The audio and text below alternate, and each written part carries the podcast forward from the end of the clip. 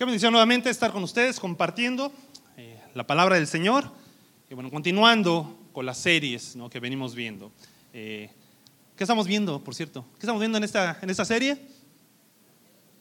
El Pentateuco. Estamos hablando de los comienzos. ¿okay? Así que vamos a continuar, vamos a, continuar eh, con el desafío de estos cinco libros que aunque pueden ser muy lejanos para nosotros, pensar en, en Moisés, pensar en el Génesis, eh, realmente que lo vemos tan separado o no tan una eh, influencia directa hacia nosotros, pues esa es la intención, que lo veamos, ¿no? Qué tanto la vida de estos personajes, la vida de todo lo que vemos dentro del Pentateuco puede hablar y puede usar Dios el día de hoy en nuestras vidas.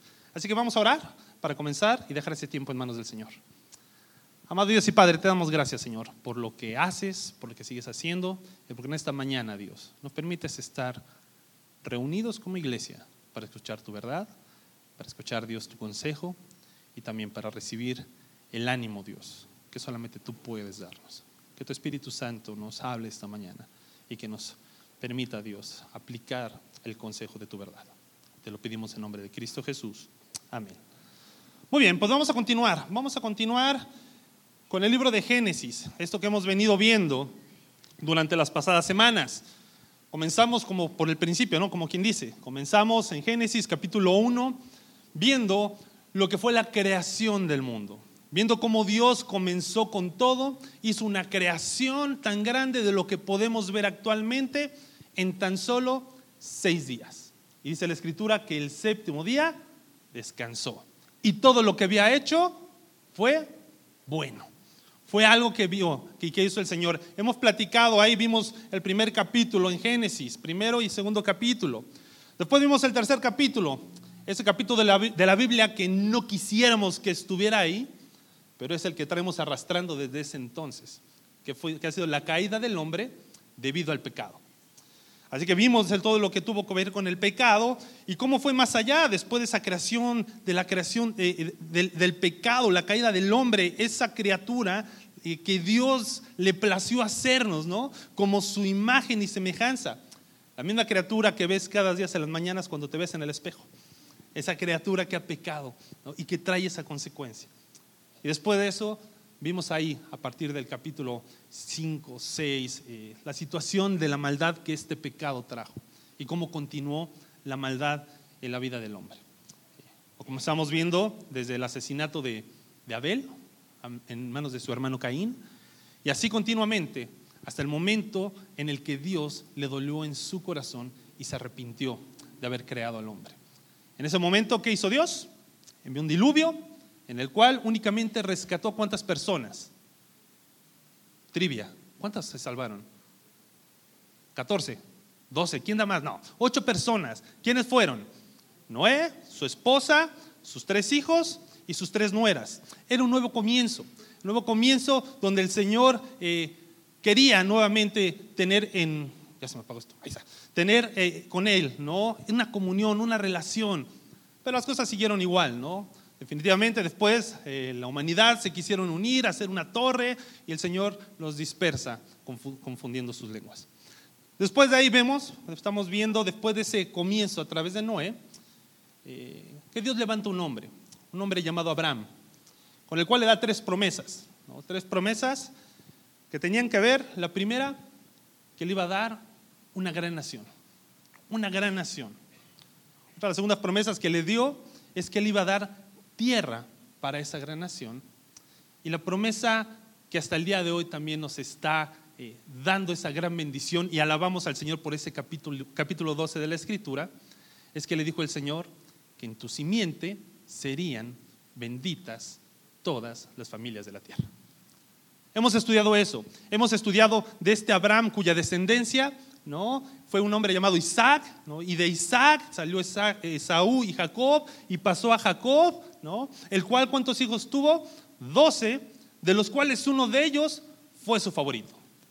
Y eso es lo que estuvimos viendo la semana pasada. Ahí vemos cómo, cómo Dios eh, fue trabajando ¿no? desde el inicio y nos ha ido mostrando a través de Génesis cómo su plan se va desarrollando, cómo las cosas se van dando. Y es que encontramos, ¿no? A través de estos hombres, de estos patriarcas, de los hombres de fe, Abraham, Isaac y Jacob, cómo a Dios le plació en un hombre dar sus promesas y continuar con esa reconciliación que tiene el Señor en su corazón por causa, por causa del pecado. La semana pasada estuvimos viendo la vida de José. Vimos eh, todas las situaciones que le llevaron a ser humillado delante de Dios. Hubo circunstancias que, que pasaron a su alrededor, las cuales no lo definieron. Podemos ver a José que se encontró en un momento de su vida en una posición, así que la high, como quien dice, ¿no? Se encontraba siendo el preferido de su padre. Lo encontramos con esa posición en la cual eh, su padre le había creado, le había hecho, le había regalado una túnica de colores que significaba esa, ese amor, esa eh, preferencia que estaba teniendo sobre uno de sus hijos. Eh, moraleja, si prefieren a un hijo no le regalen tantas cosas, ¿no? o sea, que no se den cuenta, ¿no? no podemos evitarlo, pero bueno. Entonces, eso que le estaba dando, y podemos ver que no es el comienzo cuando, cuando lo levanta, ¿no? cuando lo pone por primera vez como exaltado, este Jacob a José. Lo había hecho previamente. Cuando vemos el momento cuando Jacob, ¿no? su padre, regresa de la tierra donde estaba sirviendo a Labán durante 20 años, porque pasó 7 años trabajando por Raquel, fue engañado y le dieron a Lea, los siguientes siete años, ¿no? Ya dándole a Lea, los trabajó por Raquel y después se quedó seis años más trabajando para su tío Labán. Fue engañado, ¿no? Porque dicen, con la vara que mides, serás medido. Le pasó lo mismo, le pasó lo mismo que había hecho. Fue engañado. Y en ese proceso, en el momento cuando sale de Labán, cuando sale de, la tierra de Labán, eh, Dios le dijo, regresa a la tierra de tu parentela, donde estaba tu padre, a Canaán. Y en ese proceso que viene regresando, eh, dicen que el miedo no anda en burro. Así que, ¿qué hizo él? De todas esas grandes cosas que había obtenido con su, con su tío, esos grandes rebaños, toda su familia, la descendencia, lo dividió en varios campamentos. Porque cuando fuera de regreso, ¿qué iba a pasar? Eh, tenía el temor de encontrarse con quién? Con Esaú, con su hermano. Tenía y temía por su vida. Así que envía a diferentes campamentos, ¿no? Con regalos, con obsequios, lleva primero a unos, luego a otros, y al final, si leemos en la escritura, vemos que al final, incluso detrás de él, ubicó a Raquel y a su hijo José. Había esa preferencia dentro del corazón de Jacob y fue algo que para José eh, le afectó, ¿no? Más adelante con, con, sus hermanos. Vimos ahí cómo fue favorecido, vimos cómo, cómo fue humillado por sus hermanos. Ahí es el primer caso de bullying que encontramos en la Biblia. ¿no? Hicieron, hicieron bullying ahí a, José, sus hermanos. Realmente fue el hecho de ver esas preferencias que eh, los envuelve, de esas envidias. ¿Y qué pasó con él? Por hacer lo correcto, ¿no? Veía que sus hermanos hacían cosas incorrectas y se las decía a su padre, así que por chismoso lo querían matar. Es lo que pasó con él. Y después su padre lo manda que busque a sus hermanos, los cuales habían ido más allá, eh, los ubica y ¿qué pasa? Lo toman y quieren quitarle la vida. Lo dejan preso y como mejor opción vieron que era venderlo. Así que de ser, de ser un, un, estar favorecido por su padre, comienza aquí arriba, empieza a descender. Fue odiado por sus hermanos y después fue vendido como esclavo, que el Señor en su, en su providencia y en su misericordia lo coloca en la casa de Potifar, que siempre acompañándolo el Señor, eh, le da a Potifar ¿no? ese, ese, ese privilegio o ese honor de ser el segundo dentro de su casa. Así que el Señor le guarda, pero aún así estaba como esclavo. Y dentro de todas las cosas que conocemos dentro de la historia acerca de José, eh, bueno, vemos cómo termina al final siendo preso. ¿no? Eh, veremos más a detalle lo que pasó con Potifar y la potifiera, dicen por ahí. Entonces, era una fiera. Entonces, podemos, podemos ver, bueno, ¿qué fue lo que pasó? ¿Cómo fue olvidado? La pregunta es, ¿por qué Dios hizo pasar a José por esta humillación? ¿Por qué Dios permitió a un hombre, a un joven, ¿no?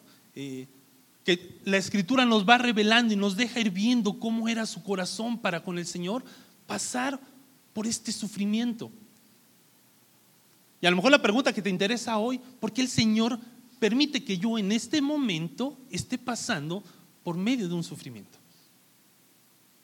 ¿No nos gustaría? ¿No nos gustaría estar en medio de estas situaciones? Pero a través de la escritura y a través de todos los relatos bíblicos y las enseñanzas, entiendo que Dios usa los procesos o el periodo de sufrimiento porque quiere trabajar en nuestras vidas, porque es parte de su plan.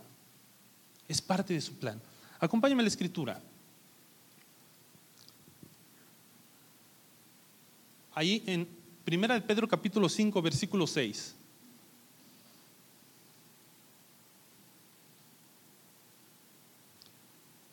Dice el apóstol Pedro a un grupo de, creyentes que estaban siendo perseguidos, que estaban en medio de sufrimiento, eh, muy similar, ¿no? Pero no únicamente a lo que pasó a José, sino ya era un grupo completo donde se caracteriza precisamente la carta de primera de Pedro por esa persecución y busca, busca darle ánimos. ¿no? Veíamos ahí en el miércoles pasado que estábamos hablando acerca de la defensa de la fe. Eh, estemos siempre preparados para dar en medio del sufrimiento. Y es ahí donde dice Pedro a estos hombres, humillaos pues bajo la poderosa mano de Dios para que Él os exalte cuando fuera tiempo. Humillaos pues bajo la poderosa mano de Dios para que Él os exalte cuando? Cuando fuere tiempo. Pedro no fue el único que lo manifestaba. Podemos ver al apóstol Pablo, ahí cuando vimos eh, la serie de las últimas palabras del apóstol Pablo, ¿cómo le dice a Timoteo en 2 de Timoteo? Eh, él encontrándose preso, él a punto de ser eh, martirizado, y le dice, tú pues sufre penalidades, está dispuesto a sufrir penalidades. ¿Con qué propósito? Con el propósito de que el nombre de Cristo siguiera avanzando. Eso era. Cuando el apóstol Pablo fue preso en Filipos, ¿qué les decía? O sea, ya en todo el pretorio se ha escuchado acerca del Evangelio. Y no estaba de vacaciones, estaba preso por su vida, por las convicciones que él tenía y lo que experimentaba. Así que así vemos cómo este proceso en la vida de José fue así, comenzando de, un nivel ¿no? Eh, eh, de favoritismo por medio de su padre al punto donde lo dejamos olvidado, encarcelado y pudiéramos decir hasta cierto punto que desesperado. ¿Cómo estás tú esta mañana? Es ahí, ya no es mañana, ya es tarde. Así que podemos ver ahora la otra cara de la moneda. Eso fue la humillación de José. Pero el tema que queremos ver es, bueno, no únicamente qué pasa, ¿no? Qué bueno que me explicas cómo llegó ahí. O sea, a mí no me tenía que explicar, pero ya estoy en el mismo lugar. No, la idea es ver ahora qué es lo que Dios está haciendo en tu vida cuando no tienen sentido las cosas que te están pasando. Que puedas ver ese propósito que Dios quiere trabajar en tu vida porque Él quiere hacer algo más grande. Vamos a ver ahí ahora la exaltación de José, cómo va experimentando ese ascenso.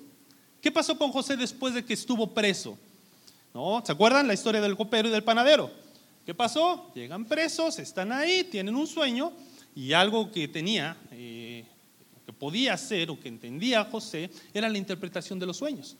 Entonces pasa este sueño donde uno sueña en vino, otro sueña en panes y a fin de cuentas, eh, al pan, pan, al vino, vino, no. Este, le, dieron, le dieron cuello al panadero, ¿no? O sea, es lo que pasó. ¿Qué es lo que les dice en su momento? ¿Sabes qué? Esto va a pasar, esto es la interpretación y pasaron las cosas tal cual. Se van, llega un momento donde Faraón tiene un sueño y aquel que quedó vivo, el copero, se acuerda dos años antes lo que había pasado. le dice, bueno, hubo un hombre que yo conocí cuando estuve en esta situación que puede interpretar sueños. Y en ese momento va, lo toma, le comparte, le interpreta el sueño y para no ser el cuento tan largo, llegó a ser el segundo hombre más importante sobre la tierra de su época. Era el segundo después de Faraón. Esa humillación el Señor lo tomó y lo fue exaltando a lo, más, a lo que más se podía humanamente hablando. Dice la escritura, acompáñame ahí, en Génesis capítulo 41, el versículo 37. Después de que esta interpretación que le da el Señor, y no únicamente le interpreta el sueño, sino también incluido por el mismo paquete, le da un consejo. Le da un consejo a Faraón diciéndole, bueno, va a pasar esto en tu tierra, va a haber siete años de hambre, de hambruna, y va a haber siete años de prosperidad. Así que te aconsejo que coloques a un hombre, un gobernador, que se encargue de colectar, bla, bla, bla, bla, bla, bla, bla. bla. Entonces, dentro de todo que le dice, bueno, el asunto le pareció bien a Faraón y a sus siervos. Y dijo Faraón a sus siervos, ¿acaso hallaremos a otro hombre como este, en quien esté el Espíritu de Dios? Y dijo Faraón a José, pues que Dios te ha hecho saber todo esto, no hay entendido ni sabio como tú. Después de esto es cuando se le coloca debajo de Faraón. Él llegó a ser de un prisionero, de un prisionero olvidado a un siervo exaltado. Pero también, después de ser un hermano odiado, se convirtió en un hermano perdonador. La historia continúa ahí, ¿no? Después de esta hambruna que comenzó, hubo hambre en toda la tierra de Canaán. ¿Y qué pasa? No había alimento. ¿Y qué dice Jacob? Por favor, vayan a Egipto porque allá se está vendiendo alimento. Allá hay. Entonces van y oh sorpresa, se encuentran, ¿no? Eh, sorpresa no para ellos, sorpresa para José, porque él los ubica, los identifica y la primera reacción que tiene con ellos, que ellos le explican que había hambre y que en su casa estaba su padre y había un hermano y que otro estaba perdido, bueno, eh, ¿qué les dice? Ustedes son espías. Ustedes son espías y los metió a la cárcel por tres días. Ya después como que le dio remordimiento, los saca a todos y deja preso a uno, a Simeón, y los manda de vuelta a su padre para que trajeran a su hermano y comprobar si lo que decían era cierto. ¿Por qué lo hizo? ¿Por qué José manda de vuelta a traer a, Benjamín, a su otro hermano? Porque habían pasado ya varios años. Y por experiencia propia, si él fue vendido y a punto estuvieron de matarlo, a su hermano, hijo de su misma madre, él no estaba seguro si ya le habían hecho lo mismo. Así que parte de lo que había, no sabían qué había pasado con él, no sabía qué había pasado con su padre. Así que realmente estaba desafiado, ¿no? En, ese, en esa posición que se encontraba de ver que pudieran acercarse nuevamente. Y es ahí donde regresan. Seguimos un poquito la historia, ¿no? ¿Qué quería Jacob? ¿Quería dejar ir a Benjamín? No. ¿Quería dejarlos nuevamente? No, se lo negó a Rubén, no a su hermano mayor, y después Judá se acerca, se lo pide y se hace responsable y los lleva de vuelta. Llegan de nuevo ante él. Y ahí vemos a José, ahí vemos a José eh, mostrándose a, su hermano, a sus hermanos, y en esa posición de haber sido un hermano odiado, él se convierte en un hermano perdonador. Dice la escritura, ahí en Génesis capítulo 50, desde el versículo 20, Dice, vosotros pensáis mal contra mí, mas Dios lo encaminó a bien para hacer lo que vemos hoy, para mantener en vida a mucho pueblo. Ahora pues, no tengáis miedo. Yo os sustentaré a vosotros y a vuestros hijos. Así los consoló y les habló al corazón. Si mis hermanos me hubieran hecho eso y los viera de frente después de tanto tiempo, yo sí los reviento. De verdad. O sea, ¿cuál fue la actitud de él? No, no únicamente encontramos un hermano perdonador, porque podemos a veces perdonar a aquellas personas que nos han hecho algo malo, pero nos reservamos siempre, te perdono, pero, o sea, con rojo, ¿no? O sea, ya tengo mis reservas contigo. Y platicas, no, sí, yo lo perdono, pero, y suele mucho en la familia, suele pasar mucho en la familia. Pero ¿cómo vemos a ese José? A ese hombre que encontró la exaltación del Señor, que encontró su cobijo, ¿qué es lo que hace para con sus hermanos? No únicamente los perdona, sino les dice que los va a sustentar. O sea, los va a mantener. ¿Quién no quiere un hermano así? Así que podemos hablar, ¿no? Podemos ver cómo esa exaltación, cómo esa cara de la moneda en el momento cuando Dios permite que es humillado y después se voltea, se voltea la moneda y vemos la exaltación de Dios. A través de esta historia, a través de lo que hemos visto en José, como en muchas otras que encontramos dentro de la escritura, yo puedo entender que en el plan y el corazón de Dios está nuestra exaltación. Es parte de su plan. Y es parte de lo que hay en Él, en su corazón, que tú y yo seamos exaltados. ¿Quién no le gustaría llegar a la presencia del Señor y que el Señor te diga bien hecho? ¿A quién de nosotros no nos gustaría hacer eso, no? ¿A quién de nosotros poder terminar tus días caminando de la mano del Señor, haciendo su voluntad y que te reciban con fanfarrias? Eso es lo que el Señor quiere hacer. Él quiere exaltarnos y no únicamente en la eternidad. Él quiere exaltarnos desde aquí. Y si te gustaría, me gustaría compartirte, ¿no? Tres condiciones que el Señor está esperando de nosotros. Eh, tres condiciones en las cuales podemos ver que Él espera eh, de nosotros para que podamos ser exaltados. José no, es, no fue diferente a lo que somos nosotros ahora. Podemos hablar de José y podemos ser tentados a pensar en que, bueno, pues era José, ¿no? Este, pues él estaba bendecido por Dios y todo, y no darnos cuenta de la magnitud de lo que él sufrió. Y a veces eso suele pasar porque cuando vamos leyendo la historia, pues muchas veces eh, ya sabemos cuál va a ser el final, ¿no? Entonces, cuando ya ves la película y sabes que no se muere al final el protagonista, pues ya no te angustia tanto. Más o menos es lo que pasa. Pero ¿qué había en el corazón o cuál era la perspectiva de José en ese momento? Acompáñame. Dice ahí en Génesis capítulo 41. Dice que nacieron a José dos hijos antes de que viniese el primer año del hambre, los cuales le dio a luz a Senat, hija de Potifera, sacerdota de Deón. Y llamó José el nombre del primogénito Manasés, porque dijo, Dios me hizo olvidar todo mi trabajo y toda la casa de mi padre. Otras versiones dice, Dios me hizo olvidar todas mis angustias y todos mis quebrantos. No, esa es otra. Entonces, Dios le hizo olvidar, Dios lo ubicó, Dios lo perdona. O sea, ve lo que había pasado y le pone al primer hijo, ¿le sabes qué? Estoy recordando, poniendo pauta aquí de todo lo que me pasó. No fue sencillo para José. Recuerda el tiempo cuando él le, da los sueños, le, revela los sueños ¿no? al panadero y al copero en la prisión. ¿Qué les pide cuando se van? Que se acuerden de él. ¿no? Había pasado, sí, que padre estuvo de jefe en la casa de Potifar y después lo mandan preso, estaba de spa. Pero ¿qué les dice? Acuérdense de mí. ¿Cuánto tiempo pasó? ¿Cuánto tiempo pasó después? Dos años. ¿Hubo sufrimiento en la vida de José? Sí. Así que él ve esa exaltación. Así que voy a compartirte tres condiciones, tres condiciones que el Señor espera ver en nosotros para, para que podamos ser exaltados.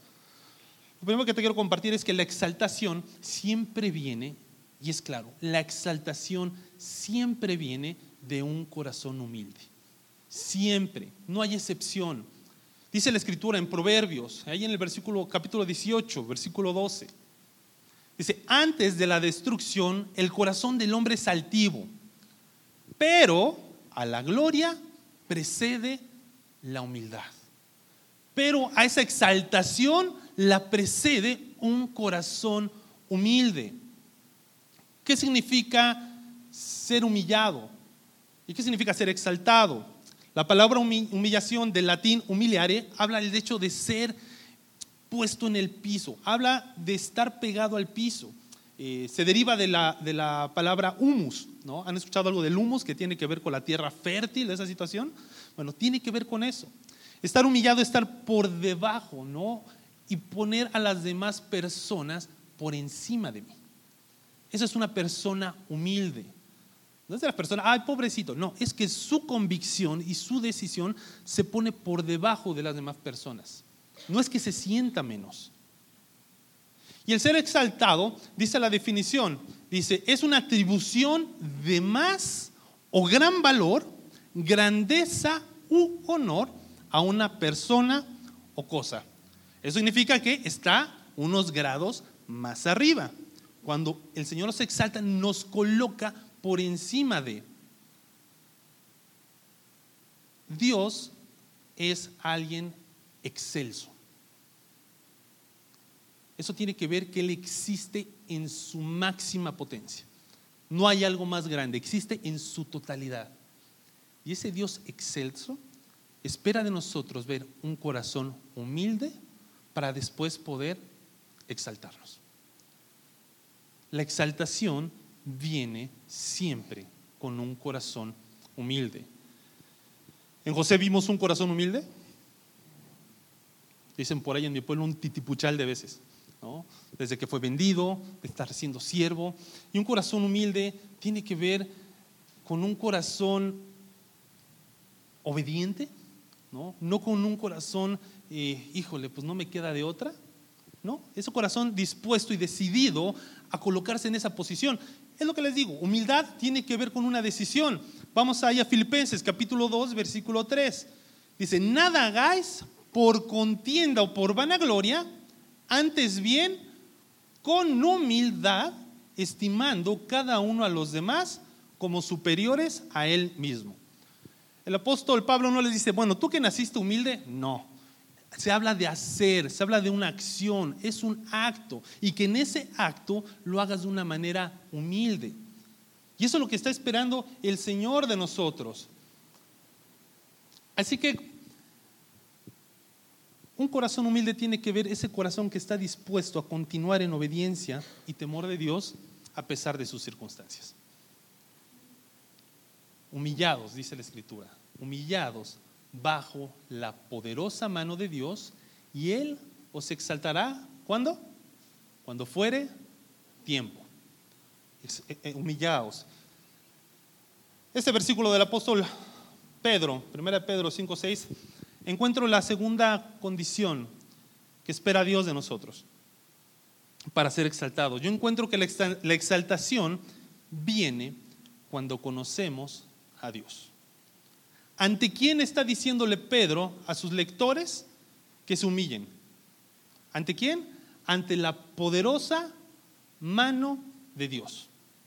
Alguien que como Pedro, que convivió con el Señor, puede dar testimonio de haber visto las obras que Cristo hizo, a través, a través o en, el nombre también del Padre. Y José pudo, pudo hacerlo también. José pudo ver la mano de Dios y tuvo temor del Señor, porque sabía que era una mano poderosa.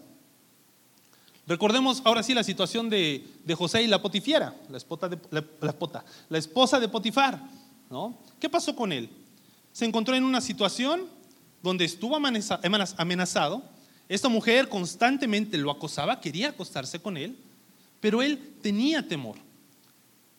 Ahora bien, él pudo haberse agarrado de sus circunstancias, de ver la dificultad en la vida que había llevado, ¿no? el hecho de haber sido despreciado por su familia, haber sido vendido, ahora ser esclavo. Viene esta mujer, se le ofrece, pues pudo haber dicho, pues aquí le dan pan que llore. Y no. O sea, ¿qué hizo él? En su corazón había algo y fue lo que dice ahí en, en Génesis 39, 9. Dice, no hay otro mayor, le dice eh, eh, este José a, la esposa, no hay otro mayor que yo en esta casa y ninguna cosa me ha reservado sino a ti, por cuanto tú eres su mujer. ¿Cómo pues haría yo este grande mal? Pero lo más trascendente, y pecaría contra Dios. Él podía justificarse. Sus circunstancias pudieron haber hecho que sus decisiones cambiaran, pero aún así él conocía quién era ese Dios. Él sabía quién era el Dios que estaba en todos lados, ese Dios omnipotente, ese Dios omnisciente y omnipresente, estaba en el corazón de José. Y la manera en la que decide nos deja ver cuáles fueron y cuáles eran sus convicciones. La manera en la que vivimos nuestras vidas demuestra nuestras convicciones hacia Dios. La manera en la que decides, lo que haces, lo que ves, lo que hablas, está mostrando qué convicciones tienes tú acerca de tu Dios. Y eso nos marca. Y eso podemos ver conociendo cuál es tu Dios. Ahora,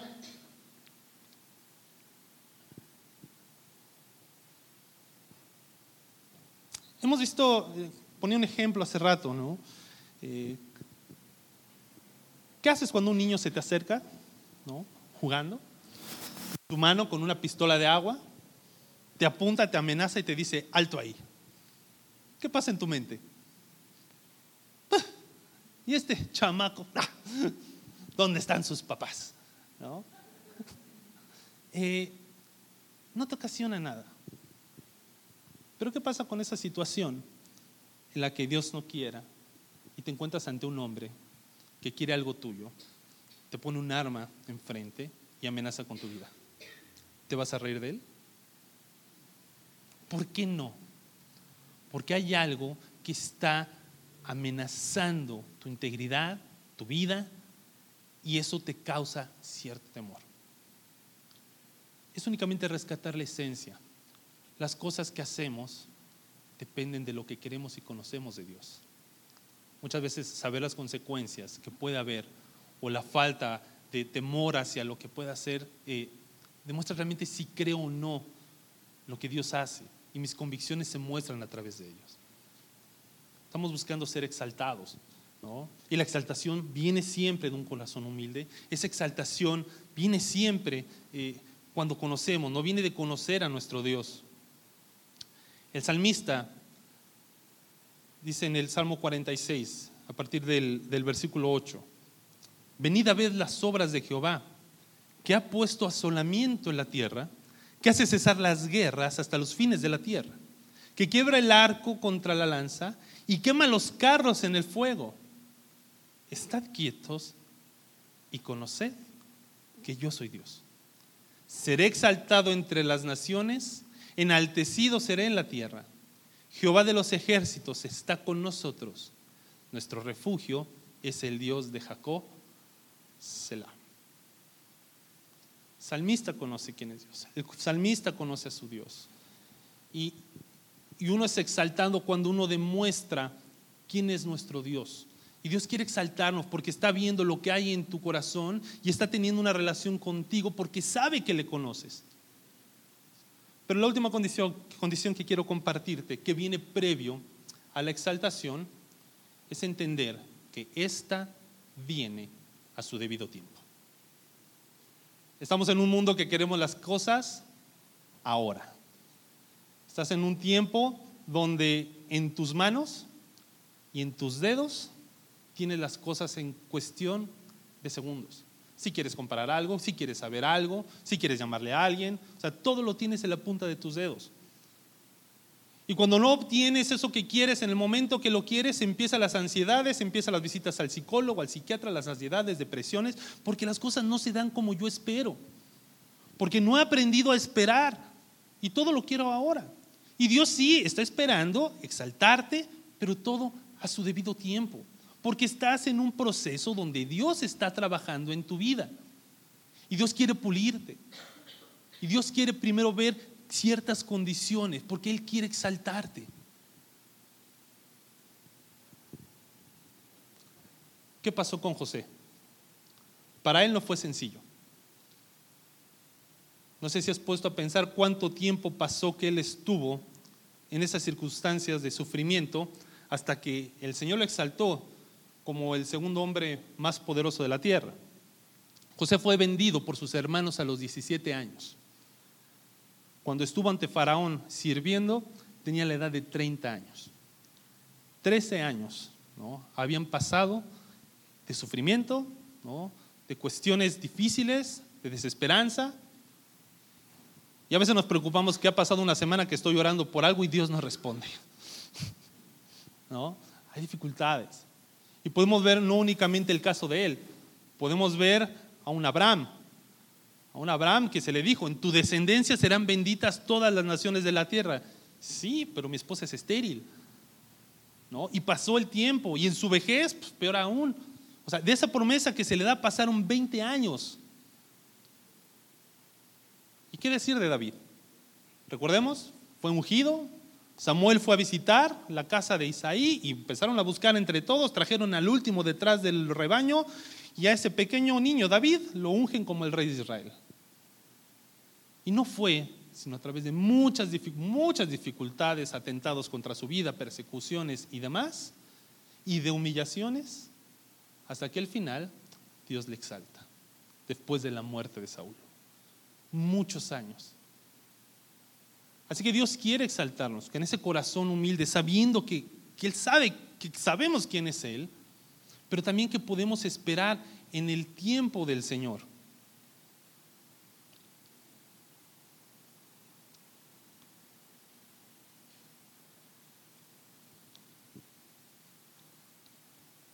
Dice un escritor y dramaturgo francés de la época del romanticismo, ¿no? que dijo que lo importante no es llegar a la cima, sino saber mantenerse.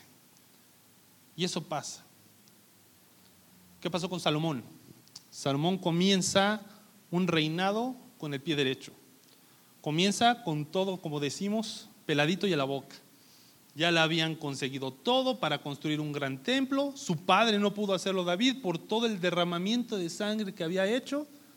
Y aparte, que ya estaba todo, tiene el lujo de que le hable el Señor y le diga, muchacho, ¿qué quieres? ¿Qué quieres que te haga?